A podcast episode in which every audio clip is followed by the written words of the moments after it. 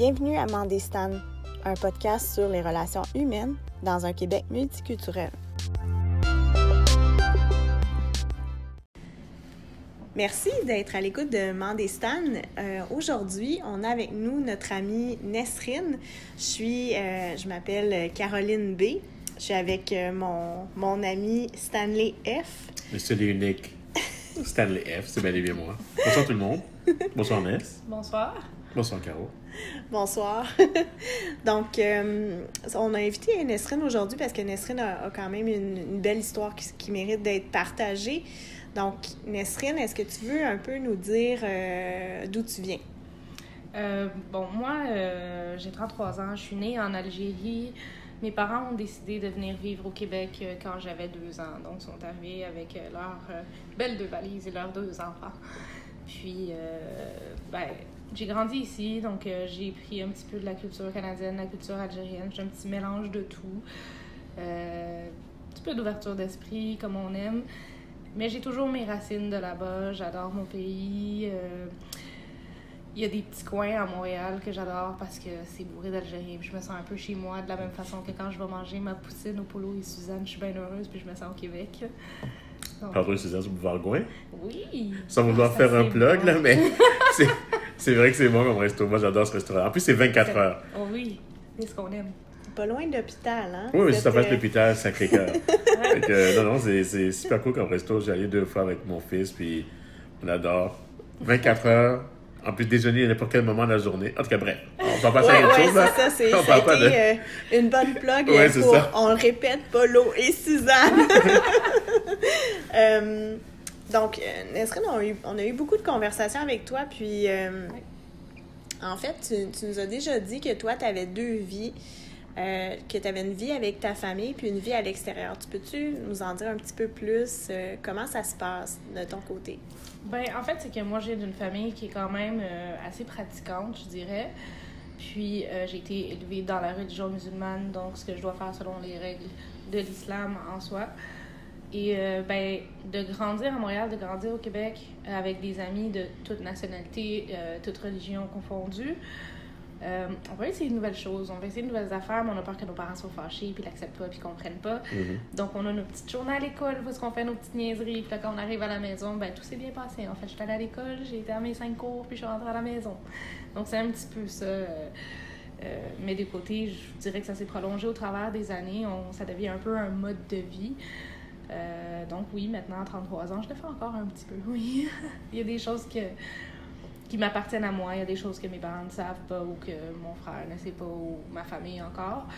Euh, je vis quand même très bien avec ça. On s'adapte d'une certaine façon, mais oui, j'ai vraiment une double vie, c'est le cas de le dire.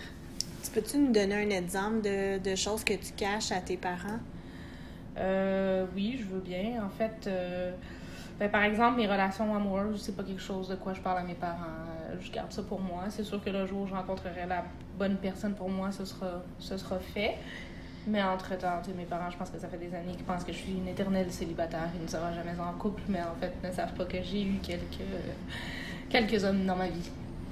Puis que tes parents, bon Algériens, et, et- c'est quoi leur attente? C'est que leur fille, Nesrine, fréquente que les Algériens? Ben, je te dirais que ça a changé au travers des années. C'est quand même très drôle parce que c'est beaucoup plus mon père que ma mère. Là, ma mère, elle veut un bon musulman. Mon père aussi, c'est pas un Algérien ou un Tunisien, il faut juste que ce soit un musulman en fait. Euh, parce que ben, selon les règles de l'art. Euh, à l'époque, mon père me disait toujours Nesrine, il faut que tu ramènes un bon musulman à la maison, il faut que ce soit un bon musulman, un bon pratiquant. Et euh, au travers des années, maintenant, son discours, c'est plutôt ramène un- une bonne personne. Ah, ben c'est bon, c'est bien. euh, C'est bien, il y a une évolution, c'est bon. voilà, musulman ne veut pas toujours dire bonne personne et euh, bonne personne ne veut pas toujours dire musulman. Donc, euh, ben voilà, en fait, pas grand chose à à rajouter. C'est un peu comme dans n'importe quoi. C'est pas parce que tu fais partie d'un groupe quelconque, automatiquement t'es mauvais ou automatiquement Exactement, bon. ça n'a rien à voir. Ouais, c'est ça. C'est vraiment deux mondes tout à fait. c'est pas différent, mais séparés. Il faut pas mettre les deux dans le même sac. Euh, c'est sûr que à l'époque, mes parents voulaient vraiment que ce soit un bon musulman qui est dans les bonnes valeurs de la religion, euh, et qui va me tenir dans le droit chemin aussi. Mais ça, avec les années aussi, mon père a compris que personne ne peut me contrôler, malheureusement. Euh, mais c'est ce que tout bon parent musulman veulent pour leurs enfants. Quand tu, tu parles de ça, ça c'est une question euh, qui est super intéressante. Oui. On, on a parlé déjà dans le premier épisode, brièvement. Là, je pose la question parce que tu es là. Mhm. Tu parles d'avoir, de ramener un bon musulman. Est-ce que c'est automatiquement synonyme de. Il faut absolument qu'il soit arabo-musulman? Non, pas nécessairement. Pas nécessairement. Simplement quelqu'un qui est musulman, point. Ça peut être un Québécois converti. Donc, euh, c'est sûr que c'est préférable un Algérien parce que c'est de souche, euh, grandi là-dedans, qui a connu ça. Mais euh, honnêtement, c'est un musulman, point. OK. Point. Mais bon, comme je t'ai dit, avec le temps, mes parents ont une vision qui a changé un petit peu parce que ben, j'ai eu maintes conversations avec eux pour leur expliquer que musulmans et bonnes personnes ne vont pas nécessairement automatiquement ensemble. Ça ne veut Mhm. rien dire. Mhm. Euh, combien de musulmans vont à la mosquée tous les vendredis faire leur prière et ce même vendredi soir vont prendre une bière avec leurs amis à 9h. Ouais, ouais, ouais, ouais. Ish. Oh, ouais. Des fois, ça devient tout simplement un titre, être musulman. Tu sais, c'est- T'as mentionné quelque chose dans une dernière conversation qu'on avait eue ensemble parce que, euh, comme, comme Caro a dit, Nesrine, c'est quelqu'un que je connais très bien. On a des conversations euh, autant ici qu'à l'extérieur, mais. Donc, tu, mentionnes, tu mentionnais. Moi, je trouvais ça super fascinant quand tu as dit ça. Toi, tu pries. Ben, je sais pas si tu pries encore ou si tu priais, mais je sais qu'à un certain moment donné dans ta vie, tu as, prié. Oui. Euh, les cinq prières quotidiennes, tout ça, mais tu disais que tu le faisais par automatisme à un moment donné. Oui. Ben, en fait, c'est que je- moi, j'ai grandi en apprenant l'arabe, euh, le jargon qu'on parle en Algérie. Euh, si je peux comparer, en fait, le jargon en Algérie, je vais le comparer au québécois. La langue québécoise qui Ok, est. Ouais. Ensuite, ce qu'il y a dans le Coran, qui sont les phrases que l'on lit durant nos prières, ben, je vais le comparer au français écrit, lu et écrit.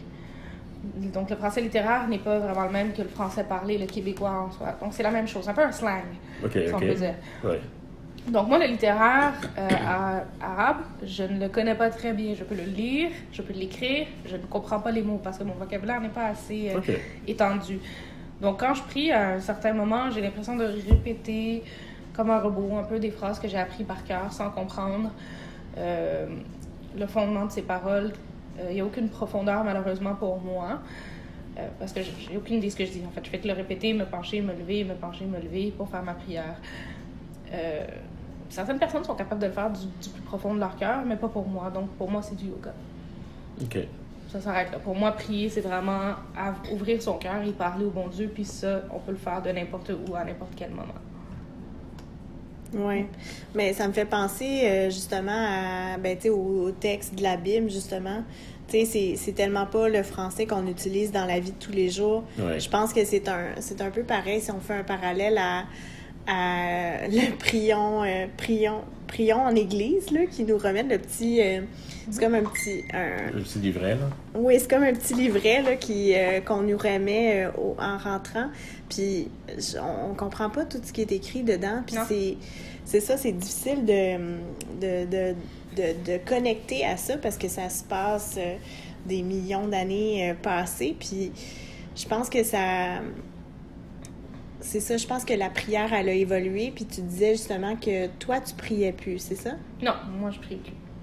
OK. J'ai, j'ai- j'ai arrêté parce que tant qu'à, tant qu'à le faire de façon hypocrite, j'aime mieux ne pas le faire.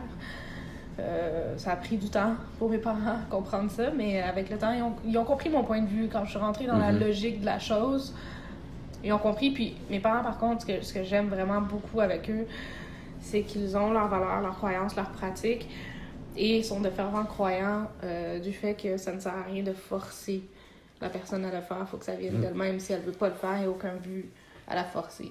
C'est sûr que des fois, ils vont avoir des discussions avec moi en espérant que je revienne un peu vers la prière, mais ils sont pas insistants sur le sujet. OK, ils t'acceptent dans ton nouveau mode de, Oui. de vivre, là. Ça a été long, mais avec le temps, c'est arrivé finalement. Puis qu'est-ce qui se passerait si, admettons, euh, tu arrives euh, à un souper de famille, puis t'amènes un Québécois, disons? En fait, ça n'arrivera simplement pas. ok, pourquoi, pourquoi tu dis ça comme ça? Ah, vous avez clairement pas connu assez d'arabes, en fait, je pense, musulmans. Pourtant, j'en- ai connu, mais. Ok, non, je ne vais pas marquer ce sujet-là. J'en ai connu, Oui. mais on- je pense que c'est important qu'on ait ton point de vue. Oui. Ben, mes parents sont pratiquants, sont musulmans, euh, c'est- inconcevable. Donc, de juste l'amener à souper comme ça, non, il va falloir qu'il y ait une préparation mentale avant. C'est une conversation à avoir assis sur un divan puis à discuter avant que quoi que ce soit en arrive. Il faut que je les prépare mentalement. Je vais jamais débarquer chez mes parents avec un Québécois au bord du bras. là.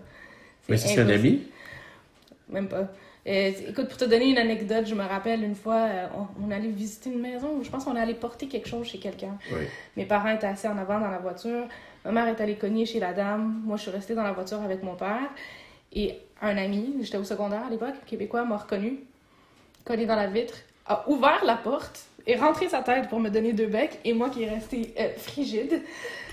Et euh, je me suis dit, bon, ben ça y est, c'est le moment où mon père m'étrangle, en fait. D'accord, on fait comment? Donc il est parti, j'ai pas dit un mot, et finalement c'est mon père qui m'a regardé, il me dit, Nesrine, tu sais que chez nous ça se fait pas ça. Ouais. Je lui dis, mais là tu veux que je fasse quoi? Lui il rentre sa tête, moi je fais comment? Je lui dis, non, dégage! Ouais, Je ouais, peux pas, je peux rien faire. Il me dit, ouais, bah tu sais que chez nous ça se fait pas. D'accord, oui, c'est bon. Et c'était un des moments les plus awkward dans ma vie. Là. Ben, je peux imaginer, euh, en tout cas, en créole, on dit souvent euh, quelque chose comme ça. On dit le gars, il permet, voulant dire que Exactement. euh, les gars, il se permet vraiment n'importe quoi. Lui, il n'a même pas hésité parce que lui, il s'est dit c'est innocent comme, comme move, mais je peux imaginer, toi, à ta place. Parce que ce que tu dois comprendre, c'est que dans la religion musulmane, déjà, les, les, les, les, euh, les relations, même amicales entre hommes-femmes, ça, ça existe pas, là, ça. C'est homme-femme, c'est pour se marier et avoir des enfants. C'est tout, ça s'arrête là. Pas besoin d'être ami. Si t'es ami, c'est parce que tu vas le marier. Mais, La logique, elle est très resserrée.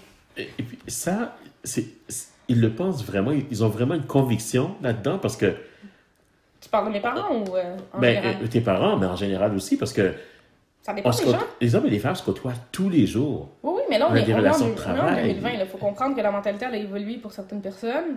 Pas nécessairement pour tous, malheureusement. Euh, on ne vit plus dans le même monde qu'avant, mais il faut comprendre aussi que ces gens-là ont été élevés d'une certaine façon pendant toute leur vie. Ils connaissent une façon de faire, une façon de penser. Tu peux pas arriver demain et leur dire Hey, non, non, non, non, non, non, ce que vous avez pensé pendant 150 ans, c'est faux. Tu sais, euh, la meilleure comparaison que je fais, c'est simple. Euh, on va dire que tu es, un fervent pratiquant catholique, puis Mhm. toute ta vie, tu été convaincu que la religion catholique, c'est la religion. Moi, j'arrive demain, je te dis, non, non, non, non. En fait, la religion, c'est l'islam. À la limite, tu vas m'écouter parler, mais dans aucun cas, je vais être capable de te convaincre parce que tu y crois dur comme fer. Mais les gens ont de la difficulté à comprendre que ben, les musulmans aussi croient dur comme fer à la religion, leur pratique, la façon de voir les choses. C'est juste que les nouvelles générations modifient tranquillement les choses. Mais il faut leur laisser le temps parce que c'est une récente religion. Oui, c'est vrai.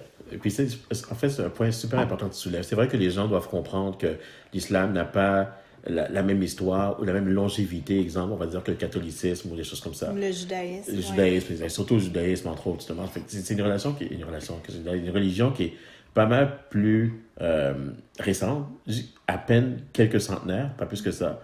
Puis c'est vrai qu'il y a encore beaucoup, beaucoup d'évolution parce que Caro et moi, on en a parlé, puis moi-même étant catholique chrétien, euh, Caro aussi étant catho- catholique chrétienne, on parle de notre religion qui est commune. Puis c'est sûr que en l'espace des derniers 60-70 ans, ça a tellement évolué, mais on a tout un bagage religieux aussi qui vient avec ça. On a eu le temps d'évoluer, donc je pense que c'est fair. Ce serait fair puis juste de s'attendre à ce que un musulman ait à peu près le même temps pour pouvoir. Ben, quand tu regardes les dernières générations, elles sont beaucoup plus ouvertes d'esprit, beaucoup. euh, la vision des choses est un peu plus différente quand on compare à avant. Donc, ça commence tranquillement.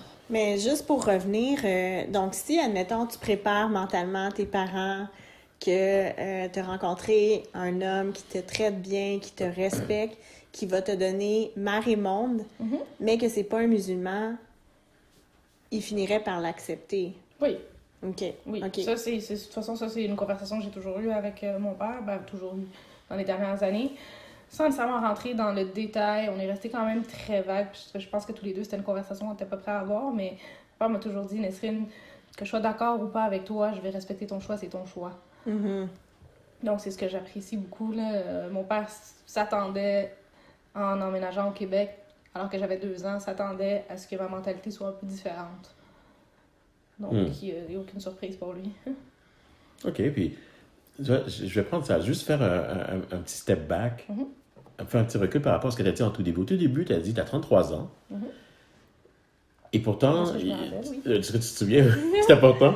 Euh, ce, que tu, ce que tu disais pourtant, c'est avec tes parents, il y avait quand même pas une certaine distance que tu gardais. Il y avait des choses que tu gardais cachées. Mhm. Donc, même à 33 ans, tu ne vas pas cacher des choses, mais pourtant, tu parles aussi d'une une progression, une évolution qu'il y a eu chez eux. Oui, Mais ce côté cachetier est encore maintenu, malgré ben, en quelques fait- évolutions. Oui, puis la raison est assez simple. Pourquoi faire mal juste pour faire mal? Il y a des vérités qui n'ont pas besoin de savoir que je vais partir avec mes secrets, ça changera absolument rien qu'ils ne le sachent ou pas. Je ne ressens pas le besoin de partager ça avec eux. Je, je vis bien ma vie. Je me sens pas comme si je devais me cacher. En fait, je la vis ma vie. C'est juste que je filtre ce que je dis. Mhm. Mais il y a des vérités que mes parents n'ont pas besoin de savoir. Là. C'est- Ce serait juste les blesser pour les blesser. là. Je les aime, mes parents, je veux pas leur faire mal. Puis toi, personnellement, est-ce que tu, si tu avais l'opportunité de pouvoir parler librement à tes parents, Mhm. t'aimerais pas ça? T'aimerais pas euh, Ben avoir non, ce pourquoi, monstre? comme, comme je te dis, pourquoi leur faire du mal? Mais je, je comprends ce que Nesrine dit parce que je pense que le dénominateur commun ici, c'est que moi, moi, je peux vraiment. euh, je, peux- vraiment, comme. euh, comment qu'on dit ça? euh, je me reconnais dans ce qu'elle dit parce que moi, je viens d'un milieu euh, où que mes parents, une famille très sévère, il y avait beaucoup de discipline chez moi.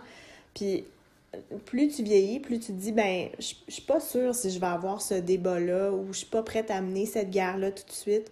Donc, tu, tu finis par cacher des choses à tes parents parce que eux, ils, ils sont, ils seront pas prêts à l'accepter, tu sais, tout simplement. Fait que, tu sais, que ce soit, peu importe ta, ta religion, peu importe où, euh, comment tu as été élevé, euh, si tu viens d'un milieu sévère, je pense que c'est euh, c'est incontournable que de cacher des choses euh, Oh, à oui. ta famille, là. Mais, tu sais, je, je, je sais que mes parents, de mon côté, l'accepteraient. Je sais que mes parents accepteraient tout ce que je leur dirais. J'ai aucun doute là-dessus, mais il faut comprendre que quand tu viens d'un certain monde, donc dans le cas de mes parents, d'un monde musulman pratiquant, dont les règles sont A, B, C, D, E, à la seconde où leur fille leur dit non, non, mais moi je suis allée selon les règles X, Y, Z, pour eux, c'est. It's a failure. Ils ont manqué à, leur devoir. Il y a quelque chose qu'ils ont raté en, en chemin. Ça va leur faire mal, ils vont avoir un sentiment de déception. Euh, aussi un sentiment de euh, ben comment on va expliquer ça au reste de la famille puis aux gens qui vont poser des questions. Puis, pourquoi Ah ouais, les mettre ouais. dans cette situation-là si moi je vis très bien avec mes décisions? Mhm. Tu sais, ça c'est comme. Honnêtement, c'est comme de voir. C'est c'est- c'est un peu méchant comme exemple là, que je donne, là, mais tu vois quelqu'un marcher dans la rue. Sa coupe de cheveux elle est vraiment laide. Mais tu connais pas cette personne. Là, tu vas juste aller la voir puis dire Excusez-moi, madame, votre coupe de cheveux elle est vraiment laide. Ça ça t'a donné quoi? Rien. Est-ce que je vais me sentir plus libérée? Parce que je le dis à mes parents Pas du tout, je me sens très libre de faire ce que j'ai envie de faire parce que je le fais. Et je, je, je ressens pas de peur, ni de crainte, ni puis si mon père il me pogne à un moment donné, ben il me pognera, puis je vais gérer la situation à ce moment-là. Ok, T'es vraiment résigné. Là-dessus, t'as pas de problème. Ben, au nombre de fois que mon père m'a pogné à faire des affaires, ça va. Je pense que je vais survivre à la situation, honnêtement. OK. Je devrais être correcte. OK. C'est. Parce que- mais c'est sûr qu'il y a plein de choses qu'on réalise, qu'on entend peut-être pour certains de, de, de nos- de notre auditoire pour la première fois, parce qu'ils ne connaissent pas ce genre d'environnement-là. Mhm. Je vais revenir encore à ma réalité. Je suis un haïtien. Euh, et est élevé très sévère, euh, surtout pour ma sœur. C'est moi, euh, je suis le gars, j'avais beaucoup plus de liberté d'action. Euh, malgré ça, pas, mes parents gardaient une emprise très, très, très sérieuse par rapport à qui je suis, où je vais, avec qui je me tiens, des choses comme ça. Ma sœur, c'était dix fois pire. Euh, Je me souviens une fois, j'ai même mentionné à, mes parents que ah, euh, j'ai emmené ma sœur à un party ou à un club ou quelque chose comme ça.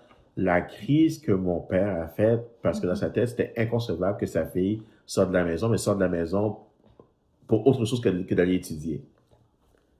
Fait que, en tout cas, je peux comprendre aussi euh, c'est quoi de vivre dans un milieu sévère. Mais, ça, c'est un peu la même chose. ouais, je, puis je le comprends. Puis, tu as mentionné, exemple, le, le, cas de, tu vois quelqu'un dans la rue qui se promène avec une coupe de cheveux qui est affreuse, puis toi, dans ton fond, tu te dis non, moi, il faut que j'en parle, il faut juste quelque chose. Tu as posé la question de savoir qu'est-ce que ça va apporter?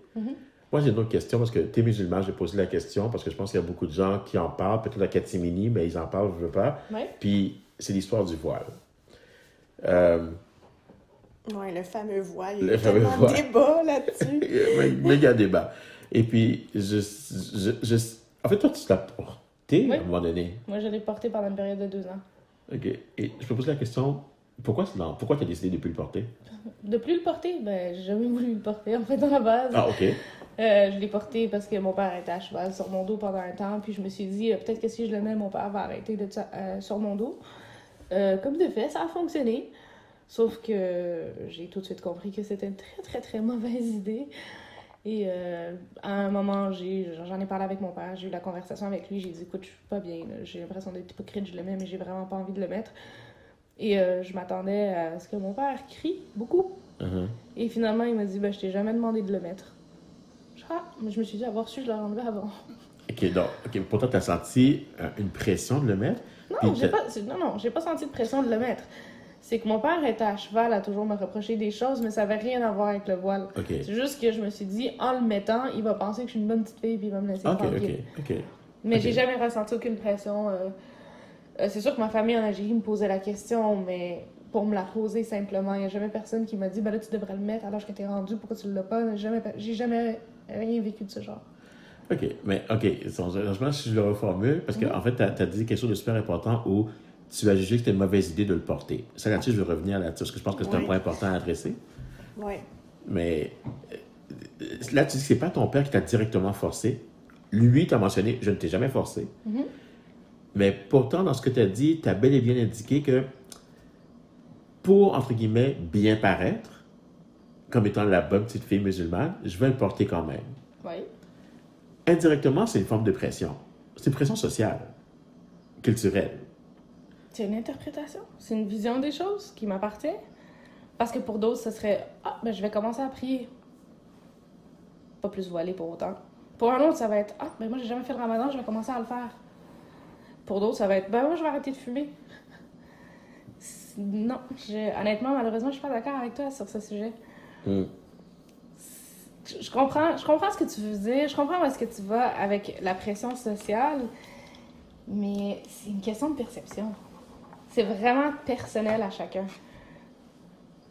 OK. Dans le fond, c'est comme si euh, je disais, OK, ben je veux plaire à mes parents, je veux avoir moins de stress par rapport à leurs exigences, je vais aller à l'église tous les jours. Exactement. Puis c'était vraiment, c'était même pas je veux plaire à mes parents. Ça me passait 75 pieds par-dessus la tête de plaire à mes parents. Je voulais juste qu'on me laisse tranquille. Je voulais juste ne pas avoir à me justifier si je voulais aller faire du shopping avec mon ami. Puis j'avais l'impression que ça rassurerait mes parents. Donc c'est juste la manipulation au final. Euh, sin- sincèrement, c'est ce que tu dis. Tu dis juste le fait De côté, le moi. porter, juste le port du voile faisait en sorte que tu sentais que tu avais la paix, de pouvoir Ah, Ça sortir, faire tes trucs. Tu avais moins de questions posées. Ça a Sérieusement, fonctionné. C'est quelque chose. C'est vraiment quelque chose. Puis quand tu dis que c'était une mauvaise idée, en quoi c'était une mauvaise idée? Ben, j'ai j'ai grandi au Québec. Je vis au Québec depuis que j'ai deux ans, donc... Et j'ai toujours aussi été une personne logique qui, tu sais, je peux pas faire A parce qu'on me dit de faire A. Ça fonctionne pas pour moi. J'ai besoin d'avoir une bonne raison. Le voile, je l'ai mis. On s'entend que mettre un voile, ça veut dire s'habiller de la tête aux pieds. Ça veut dire être- avoir des ch- chandails à manches longues, des pantalons qui descendent jusqu'aux chevilles. Euh, moi, j'ai l'habitude de me promener en short l'été. J'ai l'habitude d'aller en maillot de bain à la plage. Mais là, c'est fini. On peut plus faire ça. Donc, j'ai dû couper sur beaucoup de choses. Ça a été vraiment difficile de faire ça. J'avais Ouais, ouais. euh, j'avais euh, 19 ans, 18, 19 ans quand je l'ai fait. C'était vraiment Ah, pas le bon moment. c'est quand même assez tard. Ouais. Moi, dans ma tête, je me disais, ah, peut-être qu'elle avait 12 ans, 13 ans. Ah non, pas T'as pas tout. vraiment de vie à ce moment-là, donc euh, je ne veux pas dire que c'est moins pire, mais il y a, il y a moins d'impact. Mais ouais, si t'es une jeune femme, puis en plus, t'es es habitué, exemple, à porter des shorts, des choses comme ça, puis là, tout d'un coup, ah non, je vais oublier vraiment, je vais me conformer, je vais protocolaire, je vais porter mon soute. Euh. Exactement. Ça Puis mon père, je me rappelle, il me taquinait parce que j'allais tondre le gâteau en avant, puis je mettais pas mon voile, puis il me dit Toi, ton voile, tu le mets quand ça te tente, en fait. Je suis comme Ben, je suis à la maison, je m'en fous, c'est notre terrain, il nous appartient. Je le mets pas. Ils auront qu'à pas me regarder. Puis mon père a toujours ri quand je disais des choses comme ça, il s'est jamais choqué. En fait, il trouvait juste qu'il y avait aucune logique dans ce que je faisais. OK. Mais, euh, tu sais, pour ressentir de la pression, honnêtement, j'en ai jamais vraiment ressenti. Là. Puis, j'ai posé une question qui est super délicate. Elle se présente ça, puis moi, je considère que c'est vraiment tant mieux pour toi. Si tu n'as pas senti cette pression extrême de la part de tes parents. Mais pourtant, la réalité, c'est qu'il y a des filles qui sont vraiment forcées de. Moi, je m'excuse, mais la petite fille de 7 ans que j'ai vue ou de 5 ans qui portait son voile, là, je ne pense pas que ce soit elle à cet âge-là qui dise je vais le porter consciemment puis volontairement. Ou bien d'autres copines que j'ai connues, euh, il y en a une en particulière, elle avait justement à peu près ton âge, puis elle, elle, elle a une relation avec un gars, elle est tombée en amour, je pense bien malgré elle, parce que je pense pas qu'elle le cherchait. Euh, en plus, c'est une relation qui est tout à fait interdite parce que elle est égyptienne, lui, c'est un haïtien. Euh, ils se sont rencontrés, tombés en amour, puis ses parents l'ont su. Puis je sais que ça a très mal été pour elle. Puis elle est revenue, vraiment, quand, quand elle a su, pendant quelques jours à l'école, on ne l'a pas vue du tout. Et quand elle est revenue, elle parlait à personne, elle était voilée. Donc, dans ce cas-ci, c'est clair que il y, a, il y a eu une forte pression de, à partir de maintenant, tu fais ça, tu t'habilles comme ça, tu parles pas à personne. puis- Qu'est-ce que tu dis à ces gens-là? Qu'est-ce que tu dis à ces gens-là, premièrement, qui vivent ça? Ça, C'est un. Deux, qu'est-ce que tu dis au- aussi aux gens autres, d'autres ethnies, québécois ou haïtiens ou n'importe qui d'autre, qui voient ça, puis qui ont tendance à juger ça? En fait, euh, c'est sûr que je trouve ça inacceptable. C'est sûr et certain. L'enfant de 7 ans est beaucoup trop jeune pour porter un voile. Cette jeune fille qui a, dû passer par ce drame, c'est tout à fait triste. Personne ne devrait avoir à vivre des situations de ce genre. C'est inacceptable. Euh, si j'aurais pu moi-même la sortir de là, je l'aurais fait. Euh, pour les gens qui jugent ces situations-là, tout ce que je peux leur dire, c'est oui, c'est triste comme situation, oui, c'est inacceptable, mais arrêtez de mettre tout le monde dans le même sac. C'est Mm. une minorité. Ça, ça, ça ne minimise pas du tout ce que ces gens Ouais. vivent, en aucun cas. Mais de voir une, deux, trois, quinze, vingt, trente personnes sur des millions faire ça, on peut pas dire que tout le monde est pareil parce que ben, c'est drôle parce que j'en ai connu beaucoup de musulmans, j'en ai connu des voilés, non voilés, tout ce que tu veux. J'en ai connu qui ont eu de la pression de le mettre Oui. une en 30 ans au Québec. Et j'en ai connu beaucoup. Euh, ce que je veux dire, c'est que ça existe, mais il faut pas mettre tout le monde dans le même sac, faut pas mettre tout le monde dans le même lot. Euh, puis souvent, on parle de ça parce qu'on entend une, deux, trois personnes qui vivent malheureusement ce genre de situation, puis automatiquement, on dit, bon, ben, tous les musulmans sont comme ci, parfait. Qu'est-ce qu'on fait de la jeune fille qui est mineure, qui est forcée par sa mère à se prostituer? Qu'est-ce Ouais. qu'on dit de la jeune femme qui est en couple, si amoureuse avec son copain qui finit par la pimper? Est-ce qu'on dit automatiquement tout le monde est pareil? D'ailleurs, je vais rentrer là-dessus. Automatiquement, les Noirs sont tous des pimps. C'est Mhm. tous des vendeurs de drogue. Très bien dit. Est-ce que tous les Noirs sont des vendeurs de drogue et des pimps? Parce que c'est drôle, moi, la majorité des Noirs que je connais sont très intelligents, cultivés à l'école, bonne carrière, de bonnes personnes, des enfants de cœur. C'est vrai, ouais, c'est vrai. Donc, c'est juste d'arrêter de parler au pluriel. Ouais, de stéréotyper les gens. Voilà. Ouais. C'est la seule chose que je dis. Oui, ces gens-là vivent des situations vraiment horribles, mais cette jeune fille qui a vécu cette situation avec son copain, c'est cette jeune fille, c'est cette situation à elle, il faut la prendre, elle, comme une personne. Ouais. La même chose pour la jeune fille de 7 ans. Donc, c'est la seule chose que je dis. faut pas le minimiser, mais faut pas le rendre pire non plus encore. Je suis vraiment content d'entendre dire ça.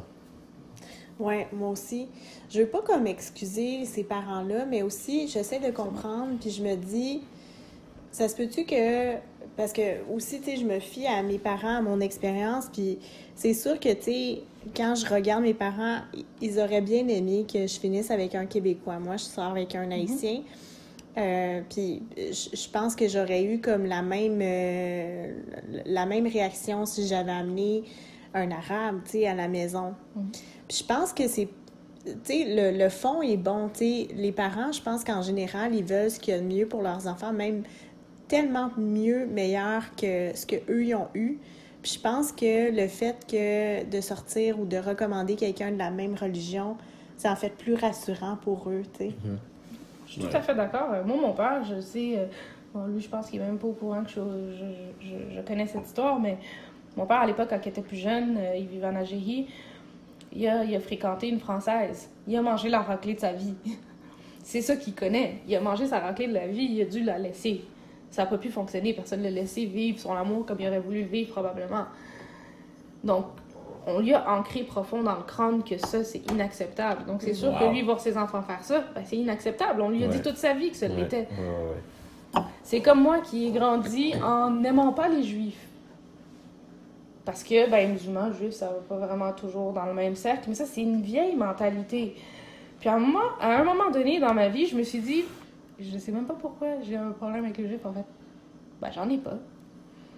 Ben, en fait, je m'en fiche si t'es juif, si t'es musulman, si t'es catholique, si t'es témoin de Jéhovah, ça me. Moi, ce qui m'importe, est-ce que t'es une bonne personne ou non? Ce que j'aime de mes parents, c'est qu'ils ont évolué dans cette mentalité aussi. Puis pourquoi, euh, juste par curiosité, pourquoi est-ce que tu avais une aversion envers les Juifs? En fait, c'est juste, juste, que j'ai toujours entendu des choses négatives sur le sujet. OK. Donc, à force d'entendre, tu sais, c'est un des stéréotypes, dans le fond, là. Oui, puis c'est un brainwash. Parce que tu l'entends dès le bas âge et t'entends juste le même disque qui roule, qui roule, qui roule, qui roule, qui roule. Donc, tu suis, quand t'es un enfant, t'es une éponge, t'absorbes tout, tu copies les gestes des adultes que tu vois autour de toi. Ouais, c'est vrai. Et pourtant, ils sont frères. Les, les, les Juifs d'un côté, puis les on va dire les musulmans de l'autre, ils sont frères, mais c'est simplement que historiquement, il y, a, eu des mésententes, puis il y a eu des conflits sociaux, des conflits géographiques, des conflits politiques, puis ça a pris une ampleur qui fait en sorte que maintenant, ils, ont du mal à se tolérer, mais pourtant, ils ont été voisins pendant des, des, centenaires, des millénaires, mais ça ne fonctionne juste pas. C'est aussi une guerre qui dure depuis des centenaires et des millénaires. Oui, c'est ça, c'est ce que je dis, voilà c'est un peu plate, mais encore une fois, un autre point que je suis très, très content que tu soulèves parce que ça veut se montrer que ce que ton père a vécu, ce que lui t'a inculqué comme valeur, parce que lui, c'est ce qu'il a connu étant plus jeune. Mm. Euh, toi, tu as subi les, as subi les contre-coups. Maintenant, tu as décidé de, de, prendre les décisions dans ta vie pour gérer ta vie selon ce que toi, tu voulais, selon le modèle de vie que tu voulais. Mais mm. ultimement, c'est pour, dire, pour revenir à dire qu'ils ont juste perpétué quelque chose euh, qu'on leur a appris. Ben, c'est ça. Puis ce qu'il faut comprendre, c'est que moi, dans ma famille, je suis en fait la seule. Je suis le mouton noir, je suis la seule qui est sortie de route. Donc, je suis la seule qui les a amenés vers des conversations sensées et j'ai compris que la meilleure façon de les aider à ouvrir leur esprit était d'amener la logique. Donc, c'est vraiment juste d'amener la logique. Tu sais, comme pour ma mère, ok, j'ai jamais dit à ma mère, maman, je vais te ramener un nom musulman un jour. Mais en fait, je pense que oui, mais je suis plus certaine. Mais j'ai toujours dit à ma mère, maman, qu'est-ce que tu veux? Que j'amène un musulman Je dis pas qu'ils sont tous comme ça, mais disons que je rencontre un musulman et si ça se trouve, il réalise que je suis pas aussi pratiquante que lui, il décide de commencer à me battre jusqu'à ce que je devienne religieuse comme lui. Mm-hmm. Donc, est-ce que tu préfères que je t'amène celui-là ou, on va dire, le Québécois qui me traite très bien et me respecte dans tout ce que je fais et respecte que vous soyez pratiquant dans votre religion et tout ça? Ma mère avait peur de me dire c'est correct, je comprends. Donc, elle m'a juste dit ah, je sais. Euh, euh. Je suis comme ah, c'est bon, c'est une ouverture, c'est bien. Donc, tranquillement, j'ai fait mon chemin. Et mes parents, maintenant, communiquent beaucoup plus qu'avant. Mais dans ma famille, jamais personne n'a fait ça avec eux. Même ma grand-mère me dit T'es la seule qui confronte ton père. Il n'y a jamais personne dans cette famille qui a confronté ton père. Ben, c'est un symbole d'intelligence, honnêtement. Merci. C'est ne pas accepter toutes les conventions euh, telles quelles. Je veux, je veux dire, c'est tout à ton honneur. Merci. c'est beaucoup d'intelligence, oui, parce que tu es capable de le raisonner. Puis, ah, c'est pas non seulement de le raisonner, mais aussi c'est de l'apporter sur un point de vue logique qui est, qui qui, qui, est facilement discutable, qui fait en sorte que ça va amener à la compréhension de l'autre, mais en même temps, c'est beaucoup de courage. Oui. Parce que c'est sûr que là, on est exposé, surtout maintenant, c'est comme un sujet chaud avec. Euh, bon, malheureusement, la tragédie avec la famille Shafia, ce qu'ils ont fait à leur fille parce que le papa pensait que, ah non, mais elle ne suit pas finalement le dogme religieux et, islamiste. Puis, non, puis il y a des crimes d'honneur qui viennent avec ça, parce qu'après qu'elle a fait comme ça, c'est sûr que c'est un sujet très chaud. Il encore une fois, c'est juste l'exposition au nouveau. Les, les gens ne savent pas comment dealer avec ça. Mais c'est vraiment ce genre de tremplin-là qu'on a besoin de faire en sorte de vraiment discuter des vraies choses, puis de, de briser les tabous. Fait que c'est tant mieux. Et je l'ai vu, en fait, il n'y a pas très longtemps. je pense que ça fait moins d'un an que j'ai vu le documentaire justement sur la famille Shafia, que j'ai trouvé tout à fait horrible.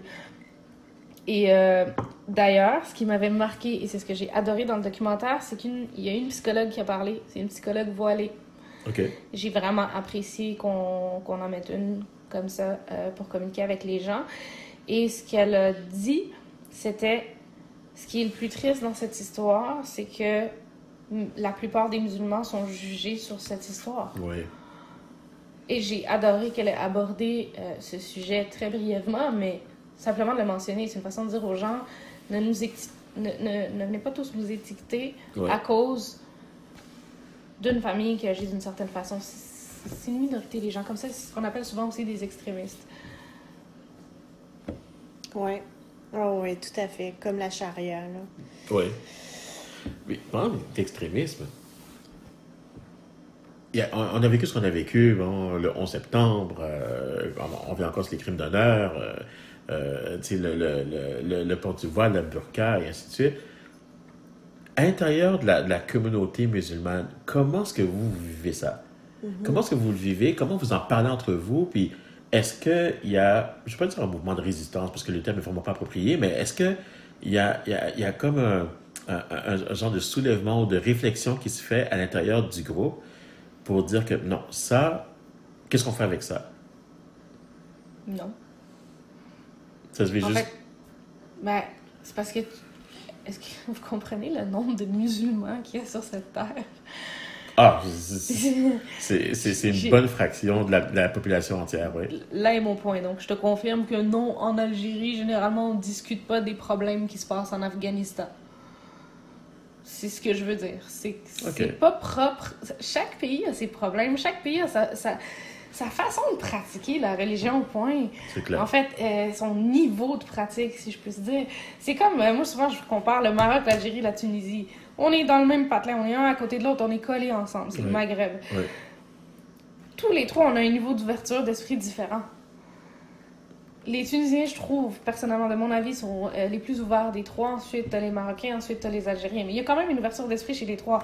Et peu importe le niveau, au Maghreb, c'est quand même plus ouvert que si tu vas en Iran. Ah, ça, c'est indiscutable. Donc, C'est certain. Les crimes d'honneur, là, tu les verras pas souvent en Algérie, Maroc, Tunisie, mais tu vas les voir de familles iraniennes. de- C'est un exemple, je dis l'Iran, mais c'est- ça peut n'importe quel on autre veut, pays. on veut pas ostraciser l'Iran, là, non plus, là, mais... C'est ça, tu sais, Ouais. c'est comme, c'est comme si le Canada, vous devez subir les conséquences des erreurs qui sont faites aux États-Unis. Donc c'est pour ça que je demande est-ce que vous savez combien il y a de musulmans sur cette terre? Donc non, quand on est en famille, on passe pas notre temps à se dire écoutez, il va falloir trouver un moyen d'éradiquer ces problèmes-là qui se passent en Iran. Mais, euh, tu sais, je comprends parce que dans le fond, c'est comme au Québec, tu sais, chaque région est différente, chaque Ouais. région a sa couleur, puis on va pas commencer à, à essayer de, de régler les, les problèmes d'une région à l'autre. Mais je pense aussi que, hum, que tu sais, comme, je pense que ce que Stan voulait, c'est, voulait dire, c'est que dans le fond, est-ce que la communauté musulmane montréalaise se mobilise pour discuter vraiment des problématiques face aux, aux musulmans que vous vivez au Québec? Tu sais, Ben- par exemple, la tuerie à, Qué- à Québec, là, tu sais, à la mosquée de Québec. Ben, c'est sûr que oui, il y a des discussions à ce niveau-là, il y a beaucoup de discussions au niveau des mosquées et tout, mais les gens ne sont pas écoutés. C'est bien beau en discuter, mais si les gens n'écoutent pas, c'est bien beau que les musulmans en parlent qu'entre eux. On est au Québec, il faut qu'on en parle avec les Québécois, avec les Haïtiens, avec les Asiatiques, avec le peuple. Ouais. Mais malheureusement, le niveau d'écoute est. euh, Puis quand tu Et dis quels le niveau d'écoute, c'est c'est qui qui écoute pas? Ben, surtout, je trouve personnellement au niveau politique. Premièrement, tout ce qu'on entend côté religion, c'est laïcité. C'est tout ce qu'on entend. On entend parler de laïcité. Euh, on entend aux nouvelles parler de la fois où que quelqu'un a mis une tête de cochon à l'entrée d'une d'une mosquée ou euh, du sang de cochon à l'entrée d'une mosquée. Ouais. On entend ce genre de choses-là. Mais c'est quand la dernière fois qu'on a entendu des dons qu'une mosquée a fait pour aider une population? Qui se sont tous tenus les, les, les coudes pour aider des gens, musulmans ou non. Parce que Ah moi, ouais. ça, oui, on les voit, mais nous, on les voit parce qu'on est c'est notre communauté. On voit ce genre de choses-là qui Mhm. se font. On voit des musulmans aider des non-musulmans et vice-versa parce que le musulman, en fait, voit l'humain. Point. On va aider les gens, point. Ouais. Mais on n'entend jamais parler Comme de les ça. autres religions, là. Ouais. Donc, et, et, et, et le truc aussi, c'est que la vision est complètement différente. Donc, si on met pas toute la communauté ensemble, qu'elle soit musulmane ou non, pour clarifier les situations, il n'y aurait pas autant de malentendus. Mm. Mais les gens ne posent pas de questions, restent dans leur coin, regardent les nouvelles, se basent sur les nouvelles. Ah, ben non, non, non, non, mais c'est pas bon l'islam. Non, non, non, non, non, non, faut enlever les voiles partout. Parce que ça va régler les problèmes, ça. Ben, c'est sûr que les bonnes nouvelles font pas les manchettes, hein? Ça, c'est sûr. Je C'est suis bien certain. d'accord Ça fait avec pas toi. vendre. Le Non. sensationnalisme, absolument. Puis c'est- c'est- c'est c'est tellement un bon exemple que tu as donné par rapport à ce que les médias vont exposer versus la réalité. Euh, ça s'applique aux pays arabes. Ils vont montrer, exemple, que des bouts de pays où les gens sont en train de manifester et des enfants qui sont écervelés par terre, euh, en train de baigner dans leur sang, des choses comme ça. Ils vont montrer que ça. Mais pourtant, il y a de très, très, très beaux coins dans n'importe quel pays qu'on va considérer arabe en grosses, grosses guillemets. Là. Euh, même chose avec les, les, les, les, Noirs. Je le dis parce que, évidemment, je suis noir moi-même, mais qu'on parle d'Haïti, qu'on parle du, Bénin, qu'on parle du Sénégal, euh, tous ces pays-là, euh, ce sont de très, très, très beaux pays. Mais quand on va parler d'Haïti, exemple aux nouvelles, on va montrer seulement les bidonvilles, les pneus qui brûlent au milieu de la rue, puis les cadavres qui sont là, qui sont en train de pourrir pendant des jours.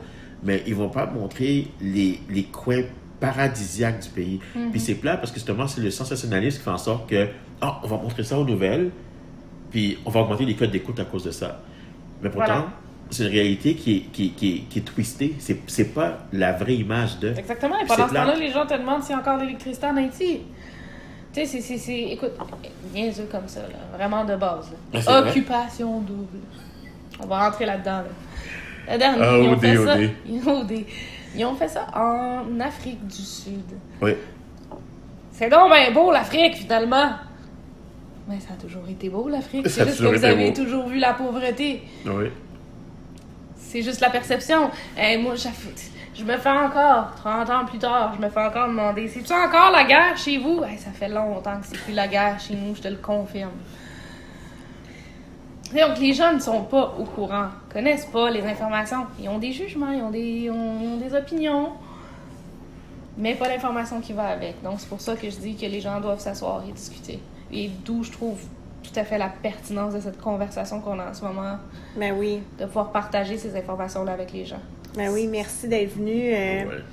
Euh, en terminant, euh, Nesrine, j'aimerais ça savoir une petite question comme ça. tu sais, OK, t'as- ton milieu à toi, ton milieu familial, vous avez votre propre, vos propres valeurs, puis je pense qu'on se rejoint sur beaucoup de valeurs. Mais tu penses-tu qu'un jour, tu vas leur présenter la Nesrine qu'on connaît à tes parents? Je, honnêtement, je crois que jamais à 100%. Car euh, tout le monde connaît bien la situation. Ce que tu ne sais pas ne te tue pas. Donc, euh, je pense pas que mes parents ont besoin de tout savoir. Je pense que musulmans, pas musulmans, on a tous nos secrets que nos parents connaissent pas. J'ai les miens à moi aussi, mais euh, oui, je pense qu'il y a une certaine partie de la Nesrine que je suis que mes parents vont connaître à travers les années. Absolument. Bon, ben, tant mieux. Tant mieux, tant mieux. On est content. Comme je l'ai dit, c'est le but de, de, de, de ces plateformes-là, c'est vraiment qu'on puisse s'asseoir, poser les, les questions que les gens peut-être n'osent pas poser, mais c'est surtout pour que ce soit un, un médium d'apprentissage. Il faut que les gens comprennent.